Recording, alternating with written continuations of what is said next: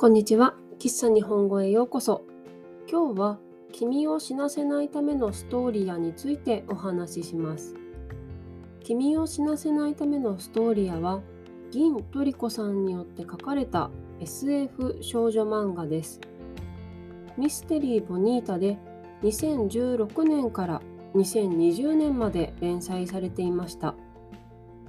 漫画は全部で9巻です。君を死なせないためのストーリアの時代の人類。つまり人間は地球を出て国運と呼ばれるとても大きな宇宙都市に住んでいます。この国運では生きることができる人の数が決まっているため役に立たない人は死ななければなりません。また人と人との関係も全て契約があります。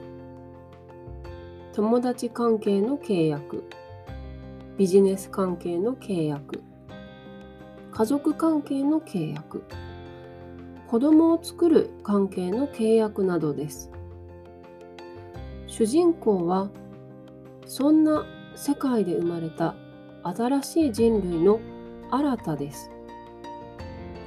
彼はネオテニーと呼ばれる何百年も生きることができる人間の一人でした。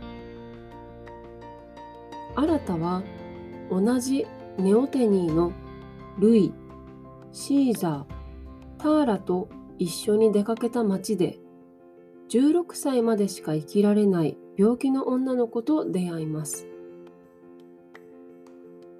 君を死なせないためのストーリアは壮大な SF の漫画です。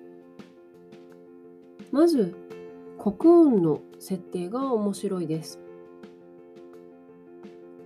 契約がなければ人と話すこともできない社会で愛は嫌なものと考えられています。また、そのディストピアで生きている人たちの関係や気持ちがよく描かれていると思います。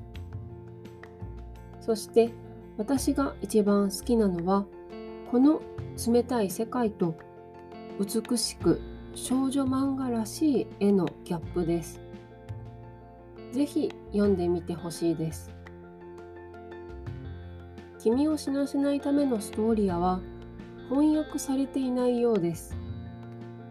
ウィキペディアにも外国語版はありません。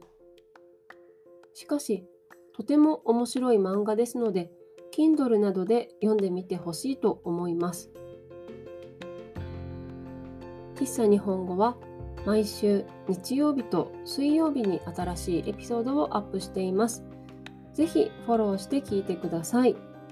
また、喫茶日本語のインスタグラムとホームページがあります。ホームページでは、ポッドキャストのスクリプトを公開しています。